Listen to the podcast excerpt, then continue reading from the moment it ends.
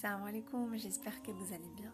Bienvenue dans un nouvel épisode, un épisode qui se veut toujours humain, qui, euh, répond un peu à, nos, besoins, nos sentiments, tout ce que, que l'être peut ressentir, peut vivre, peut traverser. Et l'épreuve, c'est quelque chose qui, touche tout le monde, euh, qui se matérialise par différents sentiments, différents, euh, différents chemins. parfois, c'est une petite chose qui prend la taille d'un la taille, on va dire, qui prend même la taille d'un éléphant pour certains par rapport à, leur vision des choses, par rapport à leur euh, état émotionnel. Qu'importe, nous sommes tous armés de, différentes manières et euh, composés en, finalement d'un tas d'histoires et de rencontres de personnes qui nous façonnent. Et aujourd'hui, il s'agit de fissures, composées avec les fissures.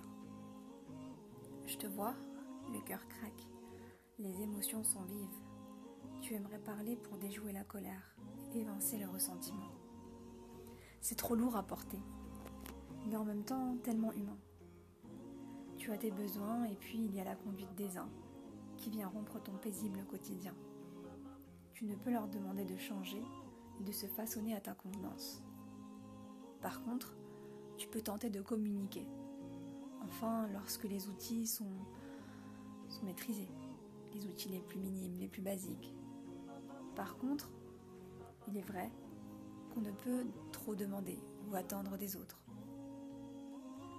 Et mon Dieu, il y en a des défaillances au sein de chaque sphère.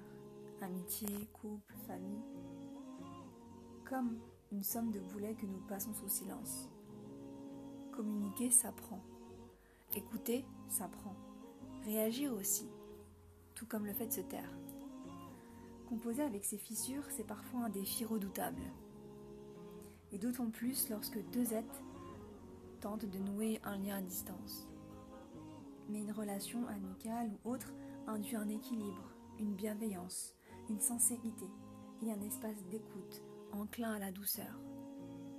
Si cela explose, la bulle d'aigreur, les pensées, les interprétations personnelles viennent compliquer le décor. Alors parlez, dénouez chaque nœud, chaque zone de flou.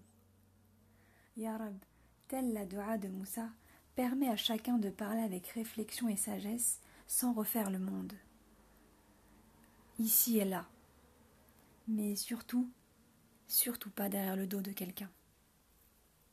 Permet à chacun de disposer d'un cercle d'âmes lumineuses afin d'être écouté au mieux.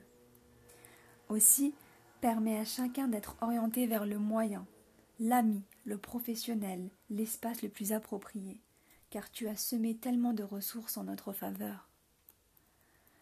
Prenez donc soin de vous, du corps comme de l'esprit, et ne vous infligez pas votre propre peine en scénarisant la vie dans votre coin.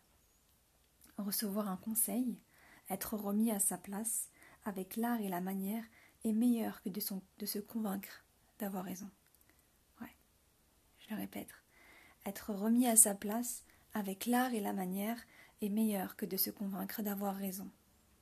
Humilité, humilité. C'est tout ce que je, nous souhaite. Qu'Allah nous guide, nous illumine vers les meilleurs décors, vers les meilleurs êtres, afin de nous sublimer et de surtout ne dépendre que de lui. À bientôt et surtout prenez soin de vos fissures. Cela prend du temps, il y a des, des ressources ici et là pour nous aider, pour nous renforcer. Toujours revenir à lui, et lui demander d'être euh, facilité tout au long du chemin et de garder la patience et la sagesse pour ne pas perdre pied. Salam alaikum.